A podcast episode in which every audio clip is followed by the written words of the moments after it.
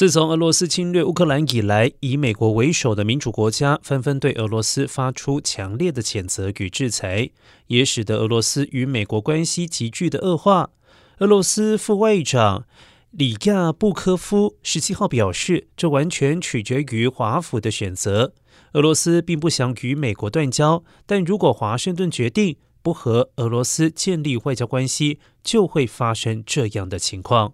他也说到，美国对俄罗斯的敌意是前所未有的，所以后果将不可低估。